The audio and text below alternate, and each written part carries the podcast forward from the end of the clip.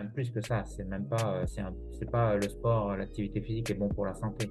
C'est juste indispensable. Euh, il faut arrêter de dire ça justement. J'allais, j'allais encore commettre cette erreur de dire oui c'est bon, c'est bien, etc. Non, c'est, c'est pas bien, c'est indispensable. Il faut, on peut pas s'en passer en fait.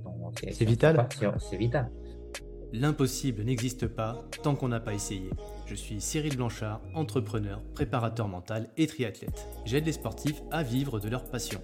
Depuis de nombreuses années, je côtoie les plus grands coachs et athlètes. Mon but est simple aujourd'hui, vous permettre d'acquérir les clés pour atteindre à votre tour vos objectifs. Avec Champion de ma vie, je vous propose de découvrir ensemble des champions qui vont littéralement vous aider à faire péter vos plafonds de verre. Tout le monde est capable de réaliser ses rêves, devenez à votre tour champion de ma vie.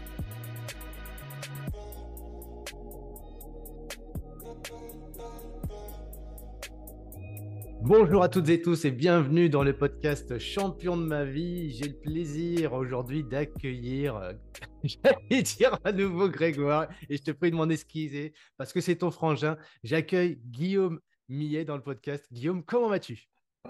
Bah, Écoute, ça va pas plus mal que c'était pire, comme je réponds habituellement à ce genre de questions. Non, non, écoute, ça va, ça va, ça va.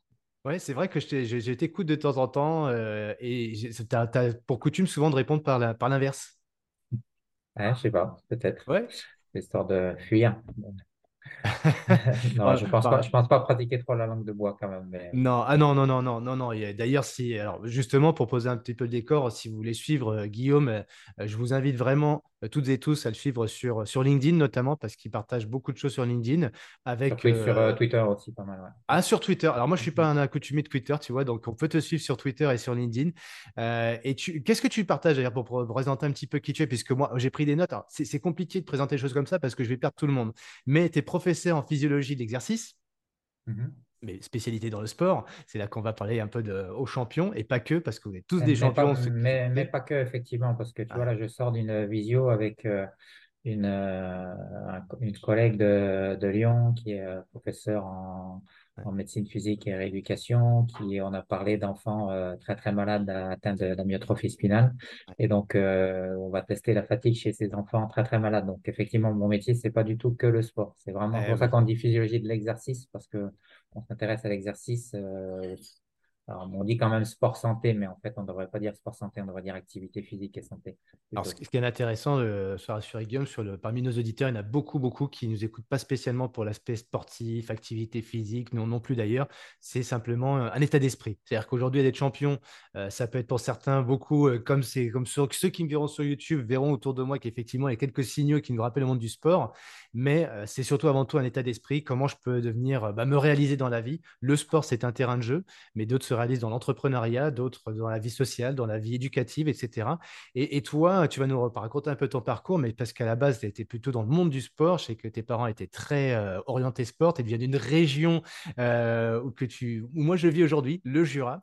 Euh, et donc, forcément, quand on est dans le Jura, on parle de ski de fond, on parle de pas mal d'activités sportives. Tu vas nous en parler, mais la vie a fait que tu as rencontré des gens et tu es devenu directeur en laboratoire de recherche. Oui, donc j'ai dirigé effectivement une équipe euh, à Calgary d'abord. Euh, je suis parti cinq ans travailler au Canada, à l'Université de Calgary. Donc mmh. là, j'avais une équipe d'une quinzaine d'étudiants, de, postdoctorants, etc., qui travaillaient avec moi. Et quand je suis revenu en France, euh, j'ai pris effectivement pour un temps assez court, mais j'ai participé, j'espère, activement au développement d'un laboratoire de recherche, d'un gros laboratoire de recherche de 100, 130 personnes et puis, pour des raisons qui ne sont pas intéressantes à discuter, j'ai décidé de, démissionner. Mais euh, en tout cas, c'était une expérience euh, vraiment sympa. Et là, je, pilote toujours une chaire universitaire qui s'appelle la chaire Actif, activité physique, fatigue, santé, pour essayer de, bah, faire un peu ce qu'on va faire aujourd'hui, c'est-à-dire de, vulgariser euh, voilà, les connaissances scientifiques dans le monde de l'activité physique. Ouais. Diffuser, alors vulgariser, ça fait un peu euh, vulgaire, ça fait un peu bigard, donc euh, le mot est pas terrible. Mais, mais, venant de euh, ta part, voilà.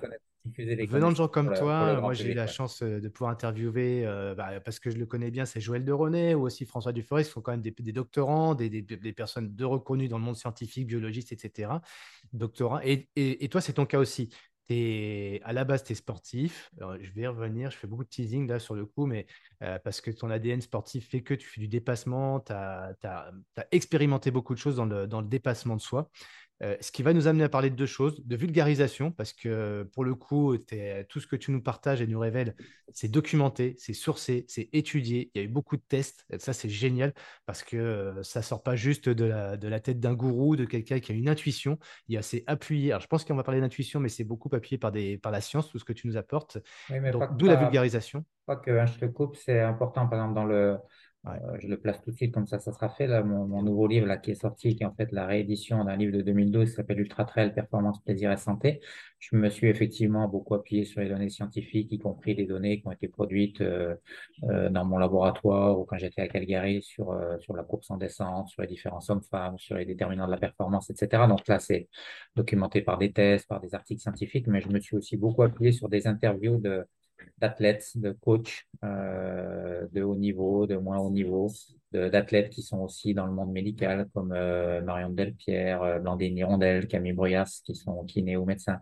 Donc ça, ce sont des, témoignages euh, qui n'ont pas forcément toujours un fondement scientifique, mais qui sont extrêmement riches. Et, euh, et, y compris pour des coachs qui n'ont pas forcément vocation à s'appuyer sur la science, qui ont des, euh, des, des, des, avis et des, euh, des choses à partager aussi. Donc, oui, je pense qu'il faut vraiment les deux, les connaissances de terrain et les connaissances scientifiques. À mon avis, on peut pas, on peut pas être crédible si on s'appuie que sur l'un ou que sur l'autre. Ouais, c'est ça qui est génial avec toi. Donc, Guillaume, tu vas pouvoir nous parler à la fois de ton expérience, toi, parce que de façon empirique, tu as pu bah, expérimenter les choses déjà sur toi. Tu as pu suivre aussi des athlètes dans différentes disciplines. Et donc, bah, effectivement, voir un petit peu ce que ça donne sur le terrain, mais en même temps, ramener les thèses par rapport à ça, par rapport à tes études ou celles d'autres confrères. Et c'est là que ça devient très intéressant. Et bah, justement, cette, cet entonnoir, en fait, de part et d'autre, nous permet d'avoir vraiment la substance, d'extraire là vraiment quelque chose d'extrêmement pertinent euh, pour justement bah, les coachs, euh, les, euh, les athlètes du quotidien. Et j'ai envie de dire, j'ai envie de dire, les gens qui sont fatigués. Parce que si on prend le choix, toi qui aime bien prendre les choses par la, négative ou par l'envers, bah finalement, plutôt que de parler de performance, des dépassements, etc., les gens en perd déjà beaucoup et je, oh, ça me fatigue. Et quand je vois ton CV, quand je vois ton parcours, je suis un peu fatigué parce que je dis, mais comment tu fais finalement? Moi, me... Les gens me réagissent comme ça des fois je suis fatigué de voir tout ce que tu fais. Tu n'épuises pas les gens autour de toi à faire tout ce que tu fais? Tiens, c'est une question un peu, un peu piquante, mais est-ce que tu fatigues pas les gens autour de toi? On m'a jamais posé comme ça. Euh, je crois que oui. Euh, je ne sais pas si je dois dire malheureusement ou heureusement. Euh, peut-être ça peut être aussi, il peut y avoir un bon côté aussi quand on fatigue les autres. Ça veut dire peut-être qu'effectivement, on, hmm. fait bouger un peu les choses. Et bon, après, c'est pas à moi de dire si, si, si j'y arrive ou pas, mais en tout cas, c'est c'est mon but un peu quelque part de ne pas rester sur des, sentiers, euh, des sentiers battus. je, bon, je, pense quand même qu'au moins à certains moments ou sur certaines choses, j'espère en tout cas réussir à le faire un petit peu. Donc euh, oui, c'est possible que je fatigue un peu les gens, dans tous les sens du terme d'ailleurs. Mais ça, tombe bien, c'est ton sujet. Pour moi, pour moi c'est un sujet euh, vraiment de prédilection. Je trouve bah, justement, les gens sont fatigués. Comment allez-vous Surtout à cette période de l'année, à l'automne, il y a un peu la fatigue automnale qui s'installe, la période un petit peu où les gens sont un peu en tension, en stress, euh, manque de sommeil ou sommeil qui n'est pas récupérateur. Donc, on va pouvoir aborder tous ces sujets-là avec toi qui vont intéresser vraiment beaucoup de gens, j'en suis certain. Si vous êtes fatigué, qu'est-ce qu'on en fait pour justement mieux gérer son sommeil, mieux gérer sa récupération, être mieux en équilibre aussi au quotidien, euh, équilibrer sa vie familiale sa vie professionnelle, sa vie sportive, etc. en préambule, on parlait tous les deux un peu d'équilibre d'ailleurs, donc on va pouvoir découvrir tout ça avec toi. Euh, d'ailleurs, tu dis que tu as... Bah, en plus, tu le partages, alors vulgariser, mais moi je dirais peut-être aussi partager. On peut te lire, on peut t'entendre sur des podcasts, on peut t'entendre sur des courses parce que tu commentes sur des courses de grande renommée. Euh, et ça, c'est toujours un plaisir de t'entendre justement sur ces événements-là. Mais qu'est-ce qui t'a amené à faire tout ça, justement? Tu es un curieux. Si tu devais te décrire d'ailleurs, avant de parler de ton parcours, tu, si on, bah, tiens, comment te qualifier aujourd'hui? Alors, avant de répondre à, cette question qui est compliquée quand même, euh, de s'auto-qualifier, euh, on peut aussi me suivre sur mon site perso. J'ai un site euh, personnel, tu mettras tout ça dans les, dans les commentaires, où je me suis un peu cassé le tronc à le faire. J'essaie de le partager maintenant. je le partage, alors on va le mettre là. là. Donc, c'est www.kinésiologie, donc évidemment, un jeu de mots avec Guillaume, kinésiologie, j'ai eu à la fin, .com. Et, donc sur les réseaux sociaux, comme tu l'as dit euh, au début, et, en particulier Twitter, je me suis même mis sur Instagram euh, où j'essaie de partager, puisque finalement on n'a pas répondu à une de tes premières questions, qu'est-ce que tu partages sur ces réseaux sociaux? Ouais. et Donc je partage des choses euh, assez différentes. J'essaie de, d'apprendre. Hein. je suis un peu naïf et assez nouveau. Ça fait deux ans que je suis vraiment, j'ai commencé à me mettre un peu là-dedans mmh. avec un a priori très, très, très négatif et qui est resté pour une certaine partie, mais qui s'est levé pour une autre partie, en particulier sur des, des médias comme Twitter, où j'ai appris quand même pas mal de choses. Euh, et donc là, j'essaye de partager plutôt des contenus euh, scientifiques, effectivement, donc nos travaux ou, des travaux d'autres euh, d'autres personnes. Et puis sur, euh, sur Insta ou LinkedIn, c'est vraiment très pro aussi. Et puis Insta, c'est plus, j'essaye de, là, j'ai un peu plus de mal. Là, je l'ai fait, j'avoue, dans un but de, d'essayer d'avoir plus de, de gens qui me suivent. Donc, tout le monde, tu me diras, pour le, notamment pour en vue de la sortie du livre. Donc, ça fait vraiment que quelques mois que je suis sur Insta et j'essaie de, de, de, faire ce que j'aime. Là, pour le coup, sur Twitter, c'est très naturel et c'est vraiment pour moi. Pour Insta, c'est l'inverse, c'est-à-dire que essayer de se mettre en avant, euh, partager. J'essaye de le faire parce que je me dis, ah, si tu y es, bah, il faut jouer le, le jeu, quoi, c'est la règle. Mais euh, là, pour le coup, c'est très, contre naturel. Ouais, ouais, je comprends. De, partager les photos, et choses comme ça, c'est plus, plus compliqué. De partager un petit peu ton, ton environnement à toi, ton, ton mm. quotidien, entre guillemets, presque ton intimité? Ouais, alors je n'irai pas jusque là quand même. Je vais pas, non, je pas... là, tu m'en demandes, ce serait m'en demander vraiment beaucoup. Mais, c'est vrai, euh, tu vois d'ailleurs, bah, moi, moi personnellement. Des, photos, des photos personnelles, euh, ouais. Nous, tu vois, je, là, je me mets en tant qu'auditeur euh, ou, follower, tiens, euh, par rapport à ce que tu fais. C'est vrai qu'on serait tenté de savoir un petit peu, bah, tiens, toi qui es spécialiste en, en, haute performance, toi qui justement est très curieux, est très éclectique, a une vie extrêmement remplie, on va le découvrir ensemble. Mais, mais comment tu fais? C'est quoi ton quotidien? On aurait presque envie de te dire, mais il dort pas euh, Bah si, justement, parce que tu es un spécialiste du sommeil.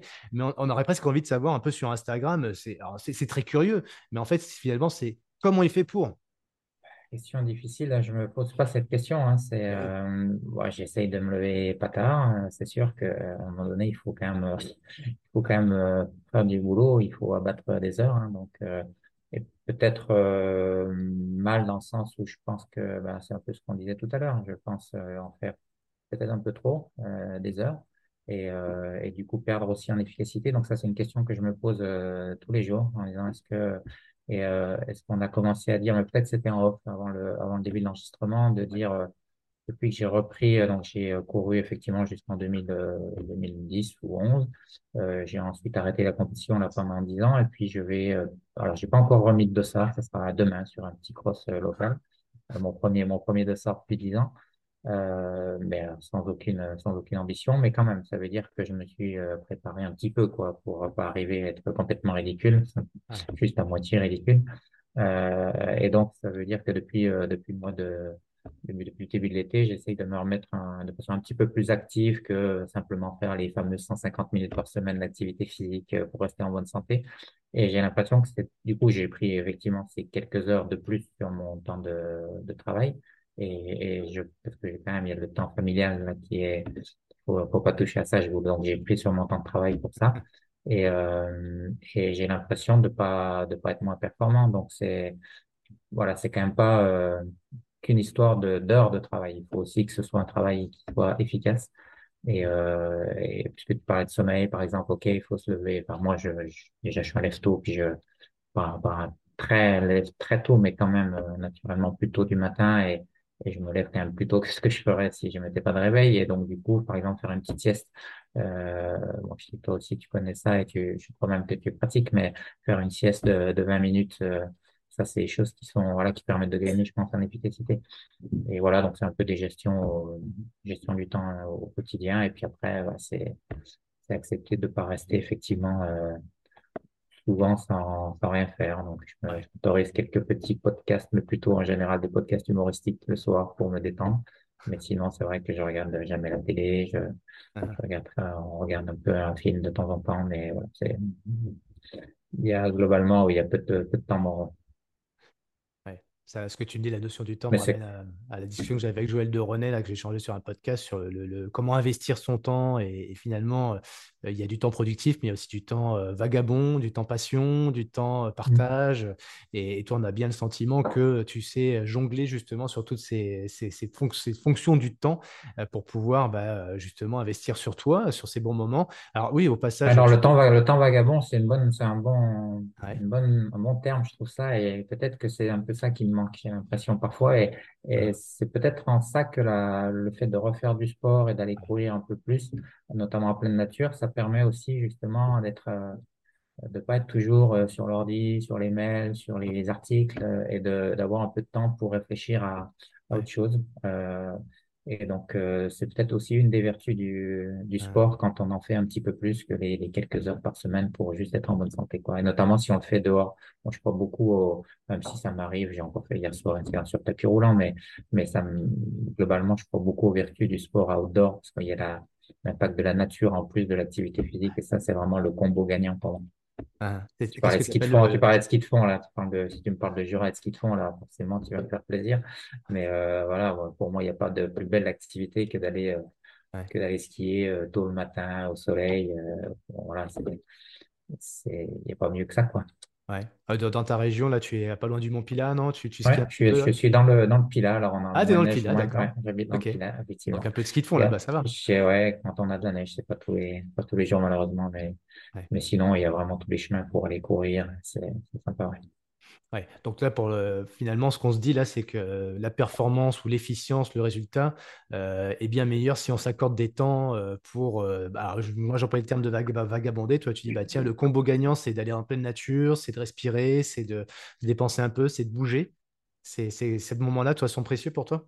Oui, bah, ça, après, c'est comme dans l'entraînement. Hein. L'entraînement, on sait très bien qu'il n'y a pas d'entraînement efficace sans récupération. Donc, effectivement, là, dans, je pense que dans la vie, il faut aussi mais euh, en même temps, j'ai envie de dire, euh, je, je, prêche quelque chose que je fais pas suffisamment. Il faut peut-être aussi s'accorder des temps, euh, des temps faibles et, euh, et, que je pense ne pas faire suffisamment. Et c'est pour ça que je disais que je pense que je suis pas forcément aussi efficace que je pourrais l'être en voulant trop en faire peut-être. Et, et, comme les athlètes qui, qui seraient dans le, un peu dans le surentraînement en voulant toujours s'entraîner plus sans prendre le temps de récupérer et qui au final ont des résultats qui sont pas optimisés.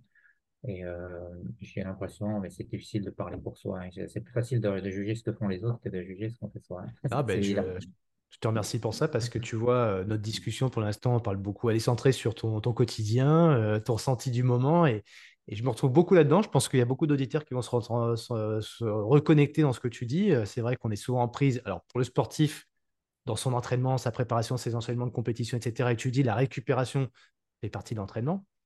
Mais pour l'entrepreneur, le, prof, le doctorant, etc., qui lui est toujours en prise dans sa tête, cette même nécessité de prendre du recul, alors soit par le sport ou soit simplement par la, nature, l'appel de la nature. Et donc, euh, ça, c'est un enseignement extrêmement précieux que tu nous livres là. bien sûr, ça peut être des activités culturelles, ça peut être le, ça peut être le cinéma, c'est la lecture, évidemment. Ça, c'est pareil, quelque chose, c'est assez dramatique de voir euh, à quel point je lis peu euh, dans ma vie. Ça, c'est vraiment, voilà, si on parle des côtés les côtés négatifs, ça c'est clairement, euh, bon, je pense que j'ai un sentiment d'être épanoui et de, je sais que j'adore ce que je fais, mon métier, et de, de, de, effectivement de faire beaucoup de choses, ça, ça me plaît, je, je le reconnais, mais, euh, mais quand même de pas être capable de, de lire régulièrement des, des outre, mm. autre chose que des, que des articles, euh, ça c'est, c'est assez dramatique. Donc, je m'autorise le canard enchaîné chaque semaine, mais c'est, dramatique de pas faire plus que ça. Ouais. Qu'est-ce que, quelle est la, pour toi, là, par rapport à, ce que tu évoques euh, Tu es ton propre cobaye pour le coup, là, pour une fois. Mais euh, le, qu'est-ce que ça a comme impact pour toi, là, en termes de ressenti, euh, le fait de ne pas prendre suffisamment de temps sur ces moments de, de, de, de coupure, on va dire, de, moments de coupure, de break euh, Tu as le sentiment que la vie passe trop vite le sentiment que de ne pas avoir de prise C'est quoi, le, entre guillemets, la frustration que tu peux sentir pour que justement les autres puissent se reconnaître dans le travers de ce que tu nous évoques? Et c'est précieux venant de toi, ça. Tu vois, typiquement ce que je viens de te dire, la lecture. La frustration de ne pas euh, ouvrir euh, ne pas m'ouvrir l'esprit autant que je, je, devrais le faire. Et, et ça, c'est une limite, c'est-à-dire que, mmh. ok, peut-être je produis pas mal de choses, y compris bah, ce qu'on est en train de faire, ça c'est, et je le fais beaucoup et peut-être trop là aussi de, de communiquer. Euh, Les mmh. réseaux, c'est aussi le côté négatif de réseau, de communiquer. Alors je, je pense et, communiquer uniquement des choses, notamment sur Twitter, comme je l'ai dit, des choses euh, pro quoi, qui sont, j'espère, euh, utiles, même si j'ai pas des, des millions de, de followers. Mais euh, du coup, c'est quand même toujours un peu la même chose et, de ne pas avoir des lectures plus diversifiées, par exemple, ça, c'est une frustration.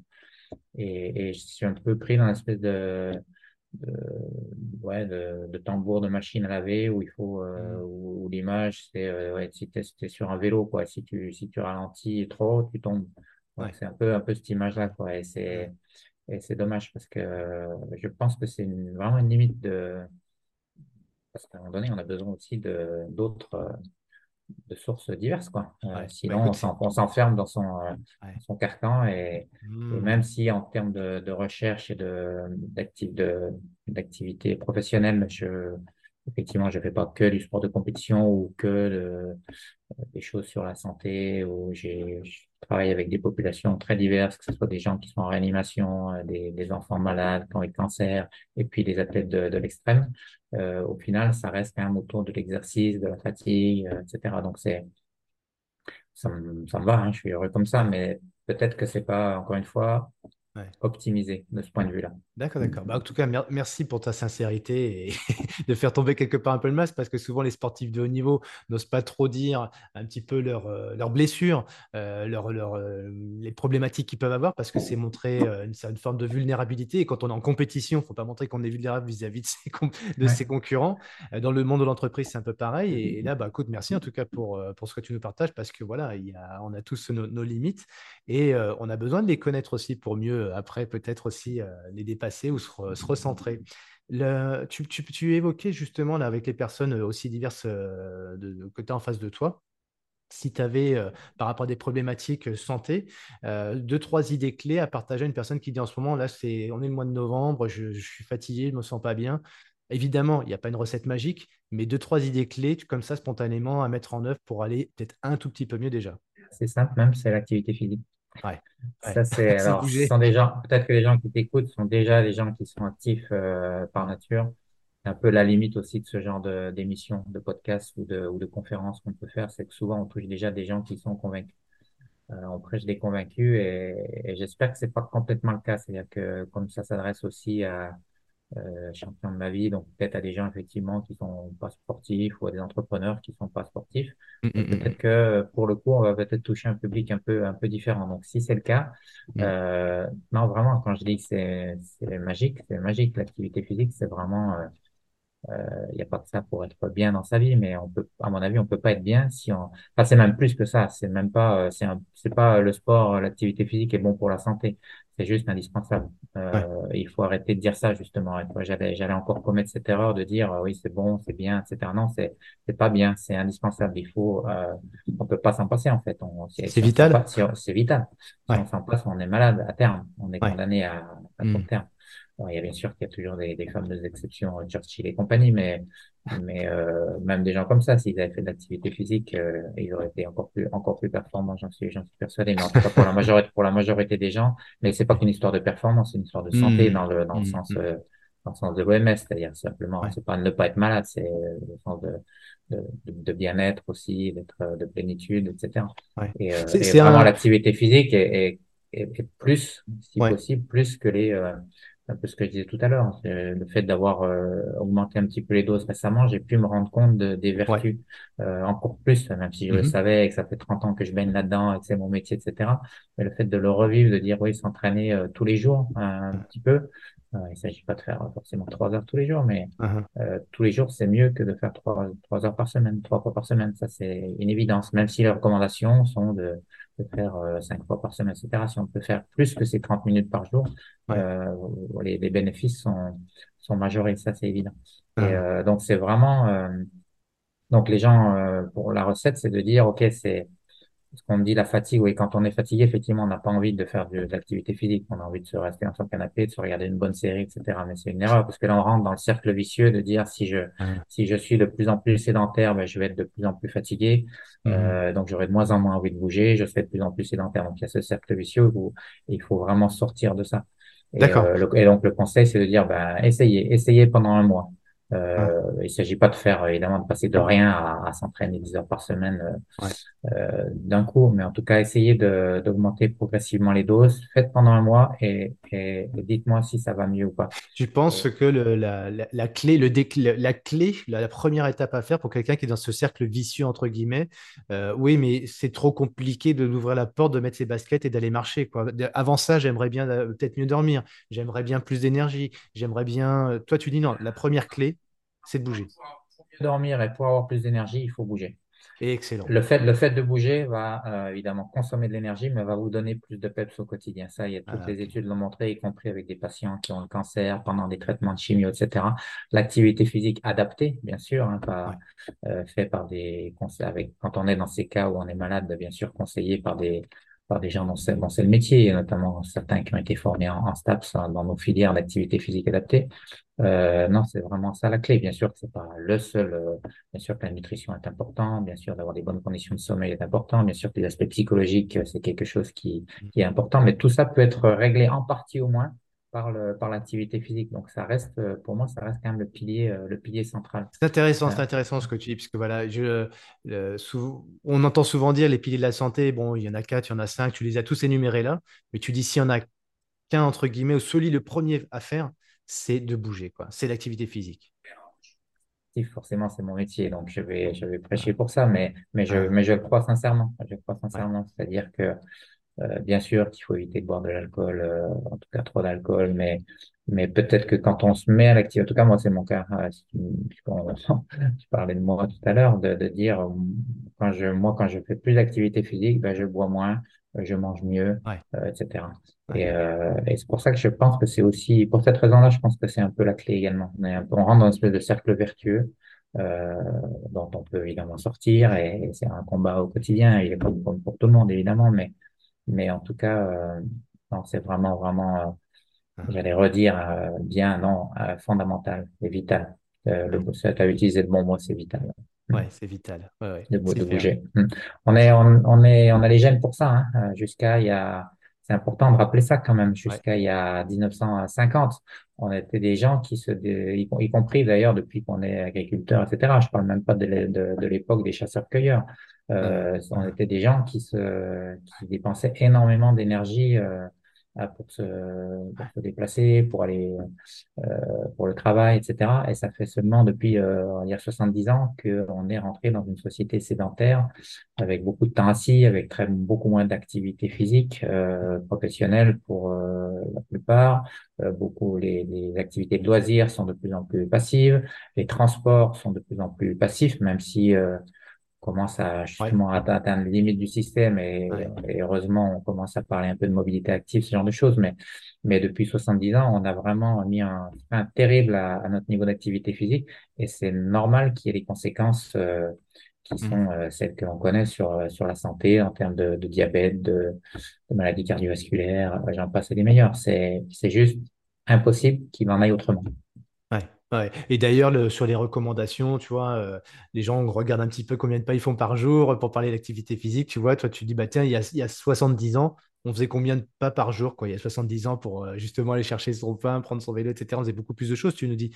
Mais euh, quand les gens font 5000 pas, ils sont contents. Est-ce que c'est bien? Est-ce que c'est pas beaucoup Non, pas beaucoup. C'est actuellement, on considère qu'on fait plutôt même en dessous de ça. Hein, la, majorité des gens font plutôt 3-4 000 pas par jour. Et effectivement, après ces 10 000 pas, on peut critiquer. On, a beaucoup de gens qui ont dit c'est commercial, ça n'a pas de sens, etc. Mais il n'empêche que, euh, n'empêche que c'est effectivement, pour moi, ça a quand même du sens de dire bon, c'est un, objectif comme un autre, mais en tout cas, mmh. bouger et bouger beaucoup plus que euh, que ce qu'on fait. Et, et, et l'OMS, quand ils disent 150 minutes, c'est vraiment le minimum du minimum. Hein. C'est, ils disent plutôt 150 à 300 minutes. Et on oublie souvent de dire ça. Et on peut aller, euh, il faut euh, avoir comme objectif alors après, effectivement, si on est trop ambitieux trop vite, euh, les gens peuvent se décourager en disant ouais non, c'est pour faire 300 minutes par semaine, non, j'ai pas le temps, c'est trop compliqué, j'y mmh. arriverai pas. Mmh. Donc euh, il y a aussi une notion de progressivité, bien évidemment, mais euh, mais ça doit être l'objectif et l'objectif assez court terme, on peut y arriver assez vite. Hein, c'est pas c'est un peu comme le, les épreuves d'ultra, on dit c'est extraordinaire, machin. Non, c'est possible. Possible. On va peut-être revenir là-dessus après, mais c'est pour moi, c'est la même, un peu la même logique de dire, il faut pas se mettre de barrière, quoi. Ouais, j'avais envie d'y venir là, de saisir cette opportunité que tu me lançais là, parce qu'en fait, il y a encore peut-être, allez, 10, 15, 20 ans, tu, quelqu'un disait, bah, peut-être un peu plus quand même, je vais faire un marathon. Waouh, mais c'est un truc de fou, un marathon, etc. Alors aujourd'hui, on, entend beaucoup plus parler des ultras quand on va parler des choses extraordinaires. Mais toi, ce que tu nous dis finalement, notre corps, notre organisme est assez capable, de façon naturelle, intuitive, de, de, s'acclimater à ces efforts-là. Ouais, on est né pour courir. Born to run. Born to run. Non, mais c'est juste la vérité. C'est comme ça. en tout cas, pour, pour, nous déplacer euh, sur nos deux jambes.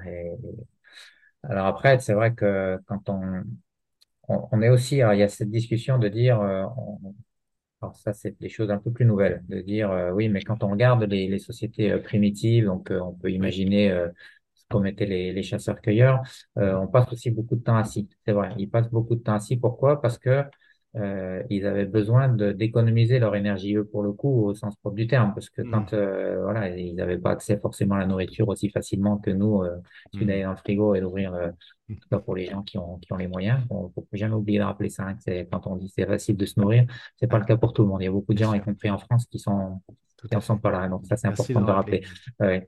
Euh, bon, en tout cas, pour euh, heureusement, quand même, la majorité des gens, c'est le cas. Il suffit d'aller dans le frigo. Euh, mais avant, c'était pas comme ça. Donc, il fallait aller chercher sa, euh, sa Boostify. Et, euh, et donc, du coup, quand on savait que c'était pas forcément toujours possible, du coup, on restait le, reste du temps, on s'économisait. Donc, on dépensait son énergie uniquement pour aller justement chasser, chercher de la nourriture ou pour les activités de reproduction ou pour les activités sociales mm. qui étaient souvent liées aux activités de reproduction d'ailleurs, c'est-à-dire la danse, euh, etc. Mais le reste du temps, il restait assis, sauf qu'il restait pas assis comme nous. Et c'est ça la différence. C'est-à-dire que euh, nous, on est assis sur, bah, comme moi, tu vois, sur une chaise avec un beau dossier et puis un appui-tête, etc. on reste assis toute la journée alors qu'eux, ils étaient pas, et, on reste assis sur des durées prolongées. En fait, c'est surtout ça qui est, c'est pas bon mmh. du tout. Mmh, mmh. On peut être assis, mais il faut se lever régulièrement. Et, et, c'est ce que, et quand on les regarde faire, c'est ce qu'ils font. C'est-à-dire ils se lèvent tout le temps pour aller surveiller les enfants, pour aller euh, mettre du bois dans le feu, pour euh, ceci, pour cela. Et donc, euh, ça fait une différence assez majeure que de. Ah, ah tel qu'on je l'entends, tu, parles d'une certaine fluidité, mais de la fluidité dans le corps, que ça circule, quoi, en gros. Voilà, c'est ça. Ah, ouais, ouais alors que quand on va être statique, euh, bah, peu importe la position, finalement, ça circule moins bien, quoi. Ça crée des Ça fait déjà presque une heure qu'on est ensemble et on est resté assis tous les deux. Bah, déjà là, on est, on n'est pas, on, se met euh, euh, pas dans les bonnes conditions de santé en faisant ça. Non, promis, la prochaine fois, on, fera, on le fera sur des skis de fond, en mode Mathieu Blanchard dans son bain, tu vois. non, mais quand on, quand on dit ça, c'est vrai qu'on rigole. Par exemple, quand tu dis, euh, Imaginons quelqu'un qui est dans une réunion qui dure, euh, qui dure deux heures et qui se mettrait dans une entreprise ou même, ou même chez nous, par exemple, dans, à l'université ou pas partout, quoi, euh, qui se mettrait à, à se lever, euh, alors un peu, un peu nous dans nos disciplines, parce que justement les gens commencent à être au courant de ça et on le voit de plus en plus. Mais en tout cas, dans, imagine dans une entreprise euh, lambda, euh, un, gars, un gars qui se lève euh, au bout de 15 minutes, qui, qui fait quelques pas, qui se rassoit, etc., qui marche autour de la table. Mais les autres, ils le regarderaient en disant, mais c'est un hyperactif, il va pas bien. Et, et, et en fait, c'est lui qui a raison. C'est la personne qui Je parle même pas de celui qui se met dans un coin pour faire une petite sieste flash, tu vois, une power nap. Voilà, ça c'est encore autre chose. oh, le feignant mais, mais, là, pendant une réunion, ça serait, euh, pour, là, pour le coup, on peut comprendre que ça soit contre-productif. Par contre, d'être debout, d'écouter les autres, de bouger, que, qui, qui ça gêne? Euh, Sauf que personne, personne ne fait ça. Mm. Euh, et, et moi, mon espoir, c'est que dans dix ans, le gens, les, les personnes qui, les gens qui resteront assis pendant deux heures c'est eux qu'on va regarder en disant mais qu'est-ce qu'il fait lui? Il a, il a un problème, il est malade, pourquoi il reste ici comme ça pendant deux ben, heures bon. Et c'est ça, ça, la norme actuelle. Et eh oui, mais tu as bien raison. Ça, c'est, c'est ça que j'aime aussi chez toi, c'est que dans, tes, dans, dans, tes, dans ce que tu véhicules sur tes postes, euh, tu casses un peu les codes. Euh, alors pour le coup, casser les codes, c'est la perception est pas bonne parce que ça fait du changement. notre cerveau n'aime pas le changement comme ça de façon très spontanée, mais pour autant, tu sais que toi, ça va être très vertueux derrière. D'ailleurs, dans les exemples, c'est il y a 15-20 ans, j'imagine que bah, tu t'entendais autour de toi dans, le domaine de la santé, euh, dès qu'il y avait des pathologies, ne bougez pas. Et là, toi, ce que tu nous dis aujourd'hui, euh, qu'on entend de plus en plus, c'est bouger. prends un de mes étudiants qui va soutenir sa thèse dans, dans 15 jours sur la sclérose en plaques, les recommandations sur la sclérose en plaques, sur les myopathies, etc., c'était effectivement euh, surtout ne, surtout économiser vos muscles, vous êtes fragile, etc. Et même pour des pathologies comme les myopathies, maintenant c'est use it or, lose it. C'est-à-dire, ah, c'est le ah contraire. Use it or lose it. Excellent. Ah ouais. Tu, euh, d'où t'es né un petit peu, toi, cette vocation à, vouloir aider les gens, en tout cas à transmettre euh, C'était petit déjà euh, c'est, À un moment donné, tu as, quelqu'un, as croisé quelqu'un dans ta vie, tu te dis, tu as apporté un truc et tu dis, waouh, je vais être comme lui plus tard. C'est quoi le Tu as un déclic, tu as un souvenir de ça? Oui, plus, plus tôt. Euh, sais pas, c'est vrai que j'ai toujours aimé faire ça, la, diffusion scientifique. Là, dès que j'étais très tôt, même pendant ma thèse, j'ai écrit mes premiers articles pour Sport et Vie, par exemple. tiens, j'ai un, un, numéro sous les yeux, que j'y pense. Euh, sans faire de pub. Et euh, non, non, c'est c'est quelque chose qui euh, ouais, il faut lire. Sport c'est un super magazine. C'est euh, ouais, je sais pas pourquoi ça m'est venu, ça m'est venu comme ça. après des, des, des modèles ou des non non, bah, après la vie est faite de rencontres et, effectivement, moi j'ai eu comme tout le monde hein, la chance de rencontrer des gens. Alors ça a commencé par par mes instituteurs qui étaient J'en ai un d'ailleurs qui est il n'y a pas longtemps, donc je rends hommage, euh, qui était euh, qui, qui, était très branché sur l'activité physique. Déjà, alors dans le Jura, tu me diras, on faisait beaucoup de ski, choses comme ça. Mm. Euh, ensuite, les profs de gym qui étaient des gens qui étaient assez. Euh, alors ça tourne toujours un peu autour du sport, hein, forcément, en, ce qui, me concerne, mais des gens qui étaient assez militants justement, ce qui est peut-être un peu moins vrai maintenant. Genre, sans vouloir condamner personne ou, stigmatiser personne, mais en tout cas à l'époque c'était vraiment vraiment le cas. C'était des gens qui, y compris mon mon papa là, qui faisait vraiment partie de ces gens qui croyaient beaucoup aux vertus de, et, c'est peut-être ça aussi qui m'a transmis cette envie de, de vouloir, euh, de vouloir continuer un peu, reprendre le flambeau et, et, et agir pour que les, les gens soient, de, soient pas trop passifs, on va dire ça comme ça. Euh, je pense à un autre euh, prof euh, qui était responsable de la section ski-études, toi ça va te parler du coup, euh, parler, euh, François Rosset par exemple, quelqu'un qui a j'ai côtoyé très peu, peut-être euh, deux, deux, trois ans, mais qui voilà, fait, fait, partie des gens qui ont, euh, qui voilà, qui ont marqué ma, ma vie, et puis, et puis plein d'autres. Hein, je ne vais pas citer tout le monde, mais. Hmm. Ah ben c'est bien, beaucoup, beaucoup d'enseignants quand même globalement. C'est le cinquième pilier de la santé d'ailleurs, hein, au passage, parce que tu en as nommé quatre tout à l'heure, le cinquième qui est s'entourer de personnes justement qui vont vous apporter euh, bah, cette énergie positive, qui va vous faire aller de l'avant, qui va voir le, monde dans son côté plutôt euh, bah, enthousiasmant plutôt que euh, stressant, anxiogène, etc. Donc toi, tu as, eu la chance de rencontrer des gens qui t'ont amené sur des, des voies parfois inattendues, pas que dans le sport finalement, mais en tout cas le sport santé, sport et vie, le sport finalement bouger et tu le partages vraiment. Euh, moi, j'admire beaucoup et je, vais vous raconter mon anecdote euh, parce que, euh, et je te l'ai pas dit, Guillaume, mais je, fais mon podcast pour te remercier publiquement parce que quand je préparais l'enduroman, on a échangé tous les deux. Alors, j'ai lu évidemment ton, ton bouquin, la, première version, donc Trail Running. Je m'étais dit, on me l'avait recommandé, mais je m'étais dit, je vois pas trop la clé trail running. Moi, c'est le triathlon, c'est l'ultra-endurance, traverser la manche à nage, je vois pas le truc. Si, si, si, lis-le franchement, lis-le parce que tu verras, il y a plein de clés. Et si tu peux, euh, euh, du coup, rentrer en contact avec Guillaume, t'en prive pas. Et donc, très gentiment, tu m'avais dit oui, on se connaissait pas. On avait fait comme, comme on le fait là d'ailleurs, mais c'était pas en public, une conversation. Et tu m'avais même dit, Cyril, tu veux battre le record, non, non, non, je vais pas le battre, c'est mon coach mental, il m'a dit, tu peux battre le record de l'heure du roman. Ouais, mais si tu veux le battre, euh, tu dors pas, quoi. Quoi, je dors pas. Mais tu sais que les mecs, ils dorment entre, après avoir couru 140 km, ils vont dormir 10 heures avant de se mettre dans la manche, et puis après, ils vont récupérer pendant au moins 4-5 heures de sommeil. Mais Cyril, moins de 60 heures, tu peux ne pas dormir. Et là, tu avais cassé tous les codes. Et moi, du coup, quand j'ai dit ça aux Anglais, voilà ma stratégie, ils m'ont dit non, c'est pas possible. Donc, je voulais te remercier publiquement pour dire quand même que tu partages évidemment, tu es ouvert aux rencontres, tu es vraiment dans la transmission. Et moi, grâce à toi, tu n'es pas le seul évidemment, mais tu fais partie des personnes qui ont contribué en tout cas à, mon arrivée euh, à, l'Arc de Triomphe euh, avec ce record mondial qui était un petit peu imprévu. Mais si je l'ai fait, c'est grâce à des gens comme toi parce que justement, ça sortir un petit peu des codes. Euh, étudier aussi parce que toi, tu m'avais apporté des sources scientifiquement prouvées. et donc là, pour le coup, ça m'avait vachement rassuré. Et puis ça m'a permis de, croire à des choses qui étaient spontanément, hmm, pas très communément euh, acceptées, ou en tout cas euh, dire bah, c'est juste pas normal, c'est pas possible. quoi. Et bah, c'est devenu possible grâce à toi. Donc je te remercie Guillaume pour ça, vraiment. Pas de le dire.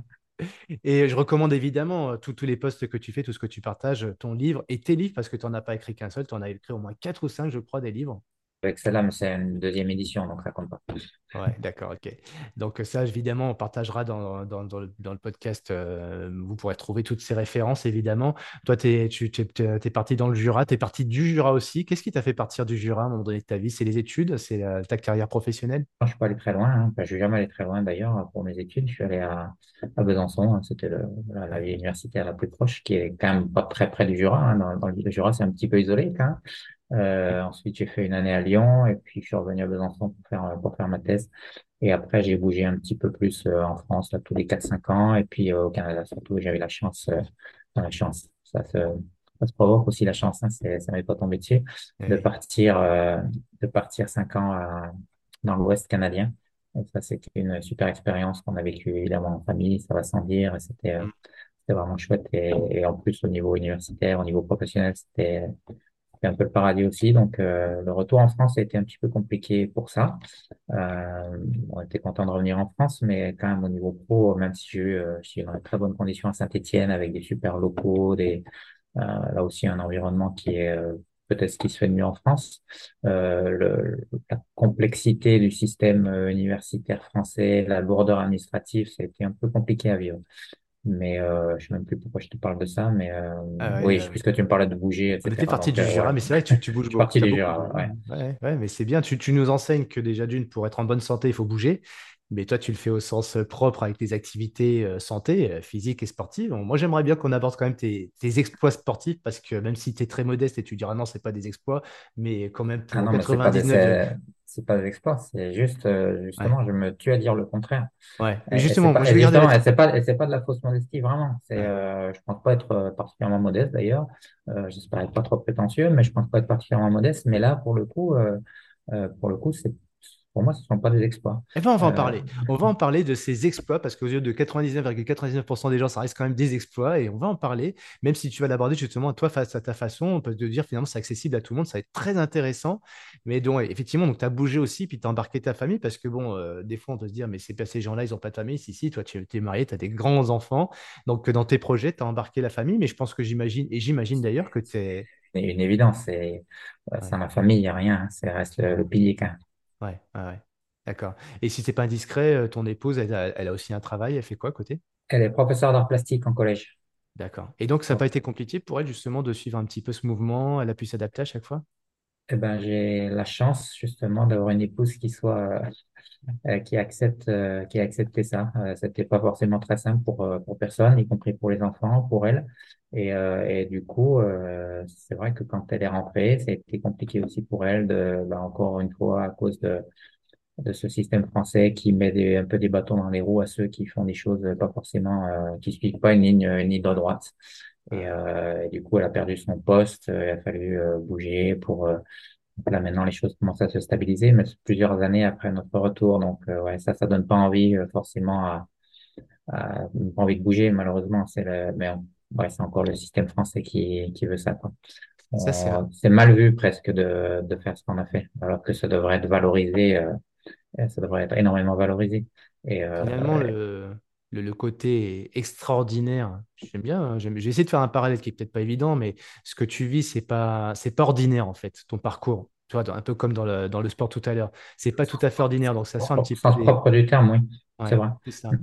Et c'est peut-être le regard des autres, de, de, un petit peu de la doxa. Euh, le, tu vois, la, la, plupart des gens vont pas comprendre ça finalement et se dire bah, ce qu'il a fait.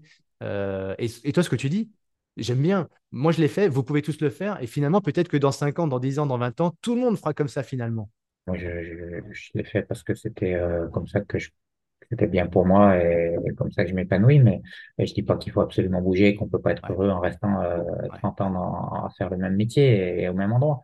On peut mm. certainement le faire. Il y a plein d'autres façons de, de, de, s'épanouir et de, ben, on a déjà un peu parlé, hein, la lecture, etc. Mais euh, bon, en tout cas, moi, c'est de ça dont, dont j'avais besoin et, et, je pense que ça va rester comme ça jusqu'à la fin de ma vie, de bouger tous les tous les 4-5 ans. Et, euh, du coup, je sais plus pourquoi on disait ça. Ouais, non, mais je sais faire un parallèle qui est peut-être pas très habile, mais en tout cas de se dire qu'aussi la, la, vie, c'est peut-être prendre des choix un peu, pas toujours dans le sens commun, de prendre un peu des risques aussi, pour vivre des expériences un petit peu en dehors d'un système.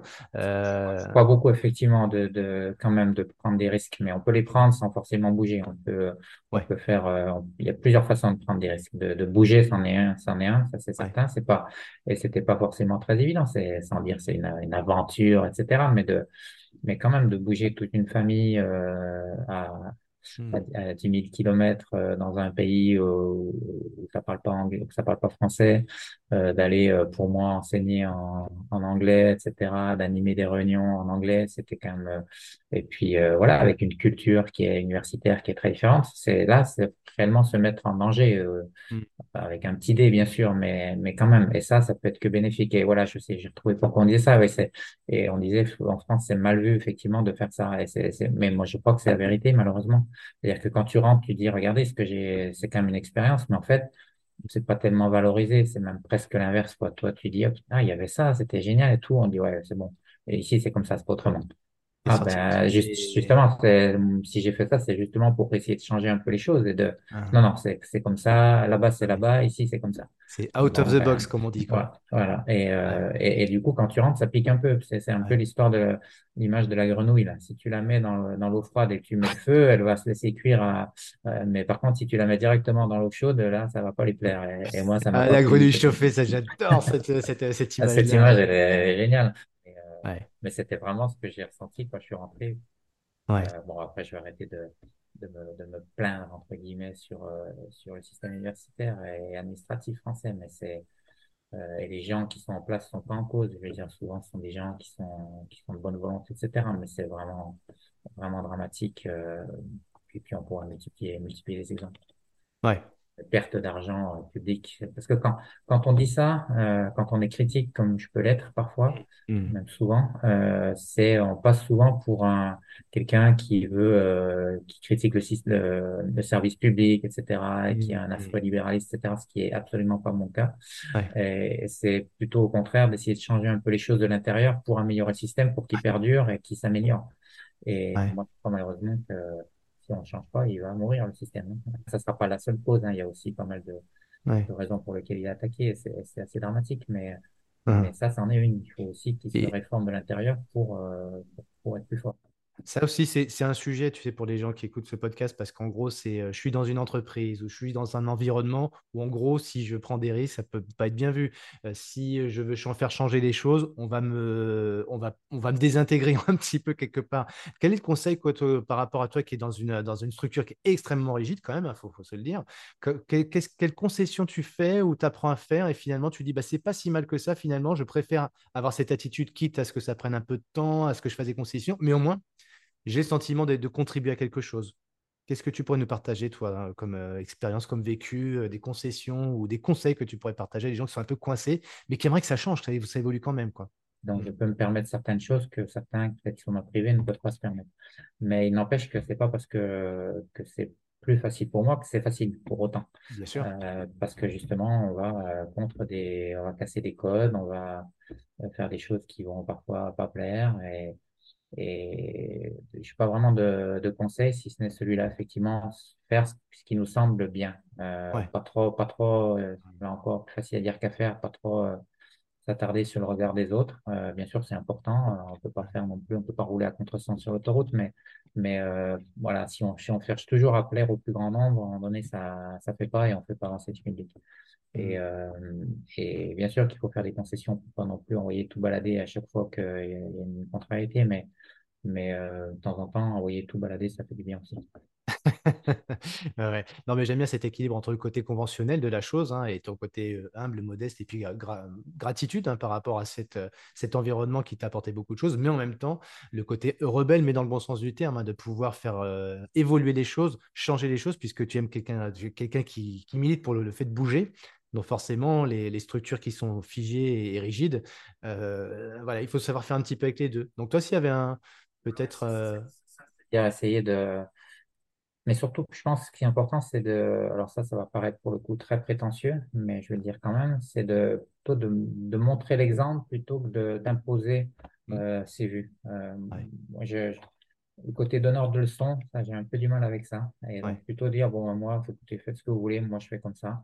Euh, et puis, si ça plaît, euh, et si j'arrive à embarquer dans mon siège quelques personnes, et, et, notamment, mais, euh, alors pas tous, hein, mais j'espère quand même quelques, quelques doctorants inspirés. Alors, si c'est très prétentieux, mais tant pis, de inspirer quelques, quelques jeunes, etc., les, les accompagner dans leur thèse, etc. Bon, c'est vraiment le côté du, de mon métier que, que j'aime le mmh. plus. Et euh, si ça peut dépasser le côté strictement euh, scientifique et professionnel, bah, c'est tant mieux. Alors, moi, il y a plusieurs, plusieurs de mes doctorants qui sont devenus des, des amis. Et, voilà, j'espère avoir eu cet impact un peu sur leur vie, comme d'autres ont pu, et on en a parlé mmh. juste avant, ont pu avoir sur moi. Et c'est ça, c'est le côté social. C'est non, mais déjà, tu étais honnête avec toi, mais c'est déjà bien le principal. Et puis en plus, moi, ce que je, moi, je m'autorise au sein de mon podcast à te dire à toi que tu es quelqu'un d'exemplaire. Pourquoi? Parce qu'en fait, tu es, surtout quelqu'un qui fait. Euh, tu es dans l'action. Alors, effectivement, tu milites pour ça, d'être actif, etc. et euh, au travers du sport, de l'endurance, de l'endurance, on a, tu as incarné beaucoup de choses. Tu as eu des résultats en plus qui apportent quand même en plus une certaine légitimité sur ce que toi, tu as pu euh, faire à ton niveau. Donc, il y a à la fois l'aspect, ce, que je, ce, que, ce à quoi j'aspire, mes thèses, mes convictions, etc., mais en même temps aussi ce que je fais. Et voilà, c'est ce qu'on dit Joël de René, l'exemplarité, il n'y a rien de mieux, quoi, finalement, c'est d'être ce qu'on fait et faire ce qu'on est, quoi, finalement. Donc, bravo pour ça. Ils ont toujours la bouche ouverte, qui la ramène à tout point, à, chaque, chaque moment. Ça, c'est. Ça, ça a vraiment le bon de m'exaspérer, ça, c'est clair. Euh, raconte-nous, tiens, d'ailleurs, en, en, matière de, sport, parce que tu as, fait des épreuves assez, assez accessibles, on va dire ça, comme ça, parce que tu viens de le dire, elles sont accessibles pour qui veut le, en tout cas y accéder. C'est une question de temps, tu vas nous raconter ça. Mais toi, si tu nous voulais nous partager ton meilleur moment de sport, c'est lequel pour toi? Qu'est-ce qui t'a fait le plus vibrer? Bonne question, il y a eu plusieurs, euh, plusieurs moments. Après, ce qui m'a pense quand même les meilleurs moments dans ma vie sportive, on parle bien uniquement de la vie sportive, c'est euh, ça reste l'UTMB. Les, les ah UTMB, euh, je ne veux même pas en isoler un, en tout cas les trois UTMB où j'ai fait 4, 5, 6e, pour des raisons, des raisons différentes d'ailleurs, mais euh, c'est bien sûr le résultat qui était, mmh qui était quand même, même si évidemment euh, ces, ces places-là n'ont pas la même valeur que, que, que de faire quatrième aujourd'hui, mais quand même, c'était déjà l'épreuve phare à l'époque. Euh, donc, euh, je, pour le coup, je ne veux pas minimiser le, le résultat. C'était vraiment un bon résultat pour moi, en tout cas. Euh, et puis, le fait que ça soit vécu, juste encore une fois, en famille, c'est-à-dire que ma femme qui faisait l'assistance, ou des fois un copain, ou les deux, de partager mes parents, mes beaux-parents qui étaient là, mes enfants. je me rappelle une anecdote je cite parfois de, de, je suis passé au Contamine, euh, donc au début du TMB, donc on part avant de partir la nuit, et puis je, et après il y a Saint-Gervais euh, derrière où il y a un autre ravitaillement. Je suis passé à Contamine, je me, au Contamine, je me, pas fait un, un, bisou à mes enfants. Euh, tu vois, je suis encore ému rien d'y penser. c'est drôle, c'est vraiment con, tu vas me dire. Et là, je me disais, merde, putain, si ça se trouve, ils vont pas être à Saint-Gervais, et donc je n'aurais pas fait de bisous pour la nuit. Je, ça, y a quelque chose, ça va pas faire quoi. Et en fait, ils étaient à Saint-Gervais, donc euh, voilà, je l'ai sauvé, j'ai pu partir dans la nuit. Ah, ça y est, reboosté. Euh... Exactement. Assez beau. Donc voilà, c'est l'ensemble de, de, de, tout ça, plus la course en elle-même qui était, qui est toujours hein, d'ailleurs euh, extraordinaire. Voilà.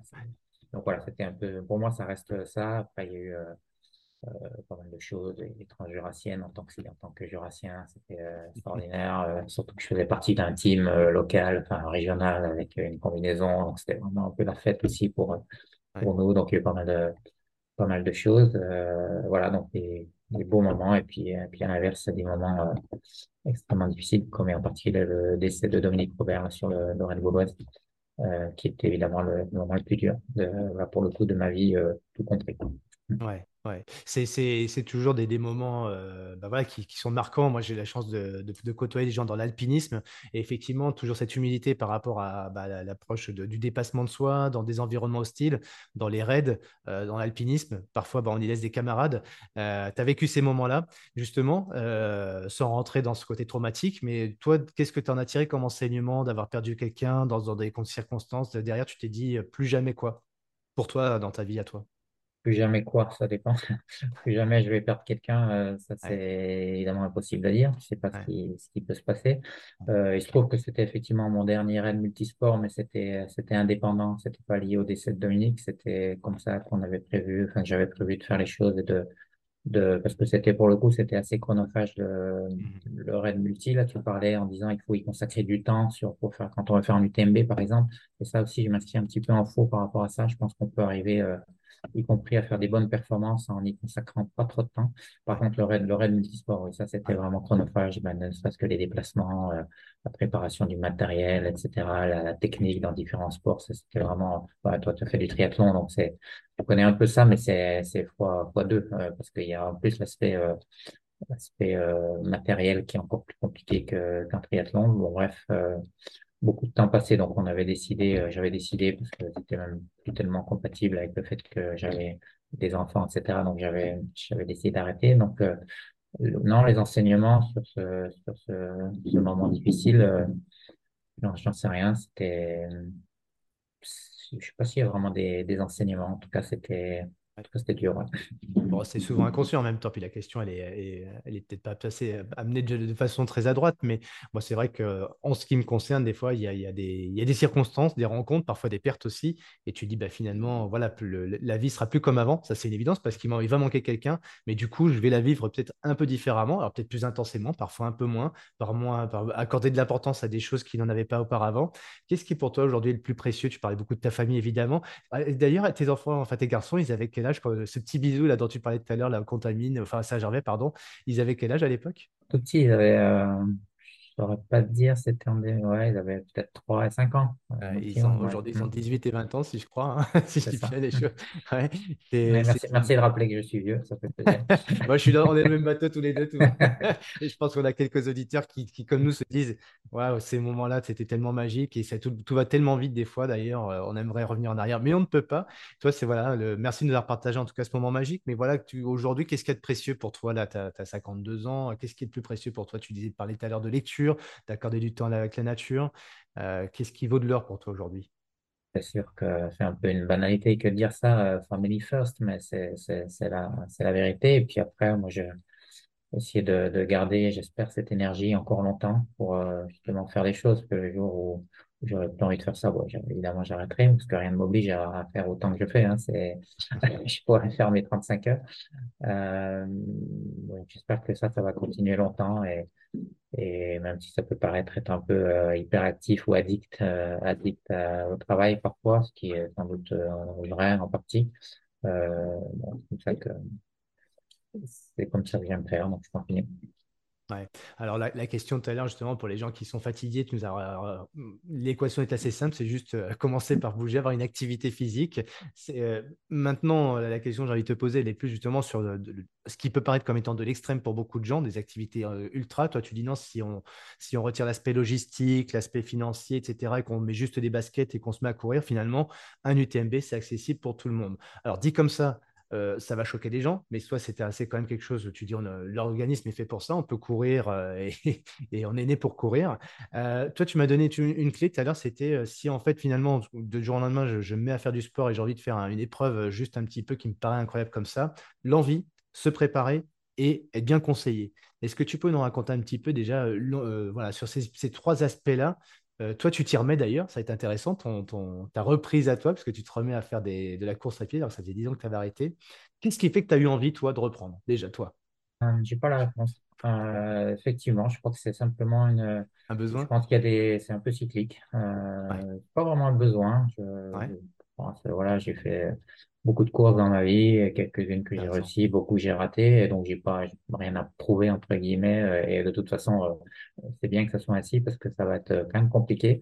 Euh, et j'ai pas cet objectif de toute façon. Et de toute façon, à 53 ans, euh, c'est évident que je vais pas, je vais pas aller jouer devant. Hein. C'est, ça me semble une banalité que de dire ça. Euh, donc c'est pas ce côté euh, côté oui j'ai besoin de, de reprouver des choses en termes de résultats sportifs euh, c'est plutôt euh, ce que j'expliquais tout à l'heure, le fait de dire, bah voilà, c'est une euh, peut-être une, une, opportunité. Euh, puisque j'ai envie de le faire, bah, surtout ne pas s'en priver. Euh, j'ai pas eu envie pendant dix ans, donc je me suis pas forcé à l'inverse, mais là j'ai envie de le faire, donc je le fais. Et c'est l'opportunité d'être plus en forme et d'être euh, d'être mieux et donc de pouvoir euh, de pouvoir aussi euh, paradoxalement faire mieux les choses, plus les choses, et y compris, euh, compris peut-être plus équilibré. Et enfin pas peut-être, j'en suis j'en suis persuadé. Donc c'est oui l'envie, ça c'est c'est clé. Et, et pourquoi je dis l'envie? Parce qu'effectivement tout le monde n'a pas Hmm. euh, n'a pas vocation et n'a pas envie à envie de faire ce genre de, de choses. Et, et après tout, euh, évidemment, euh, tous les goûts sont en nature. Ce qui est important, c'est de bouger, peu importe comment. Euh, mais si on, à l'inverse, donc ça c'est une évidence que de dire ça, mais si à l'inverse, les gens ont cette, euh, euh, moi je compte pas les exemples de personnes qui euh, étaient euh, obèses ou, euh, Hmm. ou alcooliques ou, euh, ou très sédentaires et qui un jour ont vu euh, un UTMB, un raid multisport. J'en ai plusieurs exemples dans mon entourage proche euh, qui se sont mis du coup en disant, ben, moi, c'est ça que j'ai envie de faire. Euh, Mhm. pourquoi, pourquoi se l'interdire? C'est ça Hmm. que c'est là-dessus que peut-être ça concernera un nombre de personnes assez faible, mais, mais ces gens-là, il faut pas qu'ils se disent, ah non, c'est pas Ouais. pour moi, ça c'est trop difficile. Non, c'est pas difficile. Vraiment. Mais je, encore une fois, ça peut paraître de la fausse modestie de dire non. Et c'est vrai que ça finit quelque part. J'ai, quel est l'intérêt pour moi de, de dire ça? J'ai aucun intérêt. Ça, mon intérêt, ce serait de dire, ouais, ça, t'as vu, on est, non, on est quand même pas comme les autres, hein. On est capable de faire un UTMB, etc. Et on est Hmm. vraiment, on est vraiment balèze. La vérité, c'est pas ça. C'est Ouais. l'inverse, justement. Et, et peut-être que certains qui ont fait l'UTMB et qui se prennent un peu pour des surhommes, ça va pas leur plaire, mais c'est juste la vérité. C'est une randonnée, une randonnée rapide, l'UTMB, ni plus ni moins. Et Voilà. oui. Et donc, euh, et donc, c'est accessible à tout le monde, Mais bien sûr, euh, bien sûr. Moi, des je suis, gens qui ont un je suis tout handicap à fait euh, d'accord avec ton, opinion et ton point de vue, bien sûr. Je peux pas, je peux pas aller à l'antithèse de ça. C'est, c'est, la donc, il réalité. faut pas, il faut pas s'interdire. Ouais, Il Ouais. faut pas laisser son entourage. bien sûr, il faut que ça soit dans des conditions aussi où c'est faisable. Euh, et par exemple, on- il y a quand même des moments où c'est pas faisable. Il faut, je crois que c'est faisable à un moment donné pour, pour tout le monde, mais c'est sûr que quand on est, euh, par exemple, une jeune mère de famille, euh, ça paraît compliqué quand même d'aller se préparer sur le TMB. D'ailleurs, c'est une des raisons, moi je crois beaucoup, euh, euh, qui explique pourquoi il y a si peu de femmes qui font ce genre de choses. C'est Ah. vraiment que des raisons matérielles, Ouais. euh, un petit peu psychologiques, mais surtout euh, sociales et Ouais, pour autant, alors après, ça c'est par rapport à un moment de, de, de la vie. D'ailleurs, en parlant d'envie, tu dis c'est le moment, parfois c'est pas le moment. Et puis voilà, c'est une question de, de- timing tout simplement. Mais je, je sais aussi que, enfin, je sais, il me semble que les femmes ont plus de résistance sur du très long que les, que les hommes. Ouais, alors là, c'est encore un autre débat. euh, Ça va, ça va, ça va nous emmener vraiment loin. On fera un autre, pod- un Non, autre on va podcast pas faire un sujet là-dessus, c'est intéressant c'est, une, une, une thèse d'un de mes doctorants, à Thibaut Besson, euh, qu'on a Ouais, conduit avec des collègues euh, ouais, là-dessus. Et euh, oui, il y a beaucoup de choses à dire aussi sur les différences. euh. Mais justement, c'est paradoxal, c'est-à-dire qu'elles sont plus, euh, presque plus, euh, pas performantes dans le sens euh, de, de vitesse de course, mais euh, Mm. plus adaptées et plus faites, euh, entre Mhm. guillemets, pour ce, pour ce Mhm. genre d'épreuve. Et pourtant, il y a que 10% de femmes au départ de l'UTMB, donc c'est bien qu'il y ait un truc qui cloche là. Ouais, pour l'instant. Eh ben oui, mais j'aimerais justement que ça change. Si ça change, ça veut dire qu'on ira, ce serait un bon signe pour la société. Ouais, bien sûr, Hmm. bien sûr. On va dans le bon, dans, dans le bon sens en tout cas. Après, Ouais, mais on y va, on y va doucement, hein, parce que quand j'ai voilà, écrit, on quand n'a j'ai, pas long. ah hein. non, quand j'ai écrit euh, Ouais, mon premier ouvrage, là, enfin, sur le thème, sur le- l'ultra trail il y a 10 ans, Mhm. euh, j'écrivais, bon, on est en 2012, euh, les choses j'espérais que les choses changent. Euh, Ouais. 2022, on est exactement à, au pourcent près, au même chiffre. Ça n'a Ah, pas, bougé, ça a pas bougé d'un pet. On était à 10%, on est toujours à 10% de femmes sur le TMB. Ah ouais, on est sur un, on est sur un plateau là, il y a une stabilisation. Ah, ah, va falloir Donc, euh, les, choses, les là. choses, euh, si elles changent, elles changent vraiment pas vite. Bon, bah, allez, moi je vais emmener ma femme sur le prochain, ça va. Déjà monter un petit peu. Et après, le deuxième et la deuxième étape, c'est la préparation. Donc, si justement quelqu'un dit, bah, tiens, c'est possible, ne te prive pas de te préparer à faire cette épreuve-là. En tout cas, l'idée, autorise-toi à. Et s'il y avait deux, trois étapes en termes de préparation que tu suggères, c'est voilà, qu'est-ce que tu nous partages là? Comme ça, je veux faire un UTMB ou peu Effectivement. importe. Déjà, la, la- la chose à faire, c'est acheter mon livre. Je plaisante, bien sûr. Je le recommande, je le recommande. Je pla- je plaisante, mais à moitié, allez-y quand même, achetez-le. Euh, non, c'est de, de s'entourer, effectivement. Alors, euh, non, j'ai dit acheter mon livre, mais lire, effectivement, se, se documenter, Internet, les podcasts, etc. Ça, ça reste utile. Après, il faut écouter les bons, les bonnes personnes aussi, hein, parce qu'il y a aussi pas mal de, de gourous, hein, comme tu disais euh, tout à l'heure. Alors, euh, bon, c'est pas, c'est moins dramatique que dans d'autres domaines, mais euh, quand même.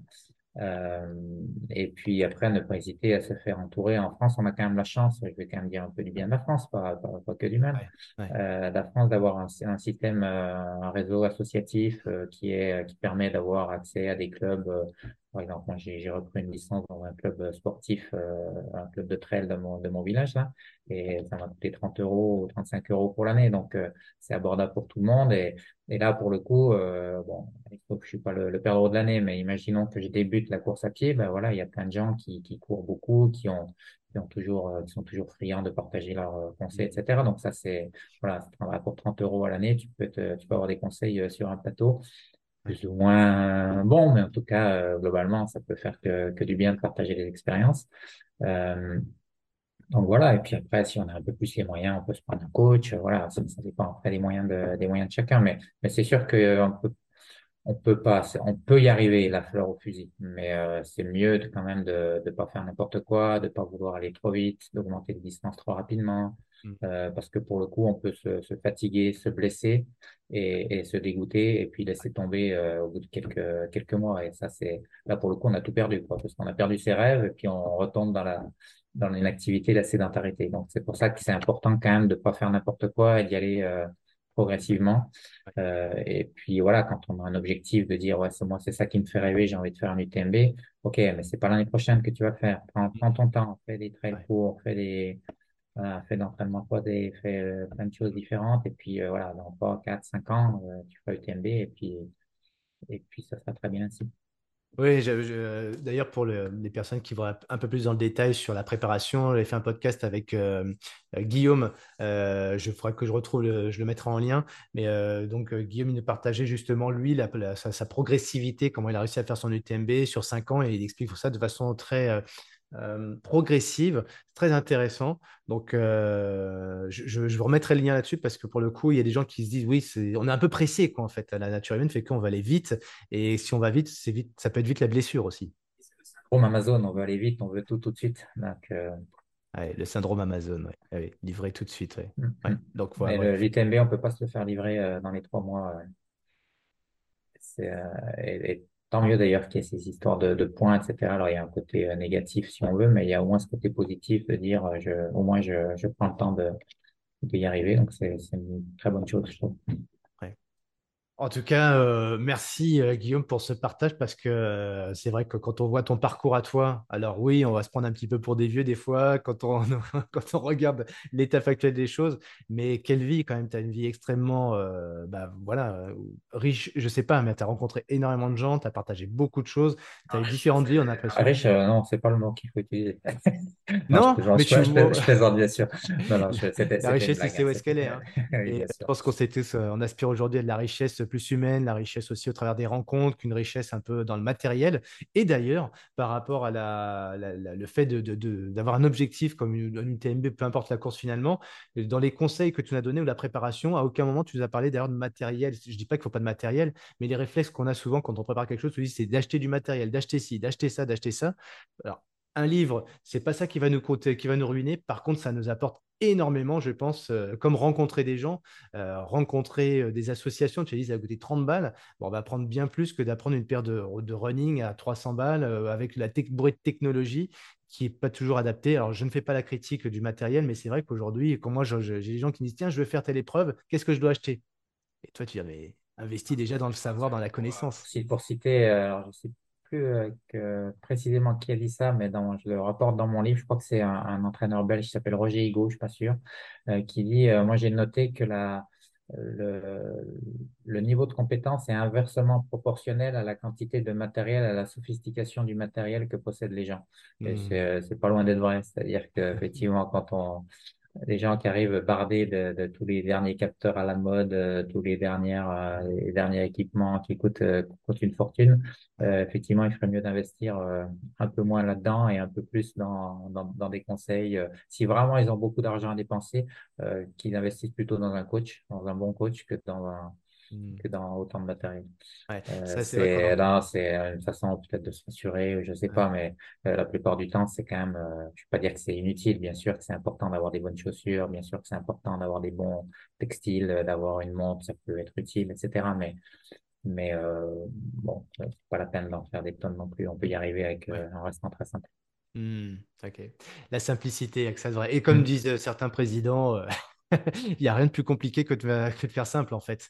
Et c'est vrai que nos premiers réflexes, souvent, c'est de chercher la, la complexité quand on prépare une épreuve. Mais, mais toi, Guillaume, quand tu as fait ça, tu as dû forcément mettre tout un tas de, euh, de, stratégies, de choses très complexes, etc., pour arriver à faire tes podiums sur les TMB, sur le Tour des gens, etc. Et finalement, avec du recul, on se rend compte que les choses simples, euh, comme bouger, euh, bien rythmer sa journée, en tout cas bien l'organiser, la structurer, ce que tu as révélé aussi, et puis bah, écouter les bons conseils, c'est la, vérité, elle est, assez accessible finalement, elle est assez simple à trouver. Hein.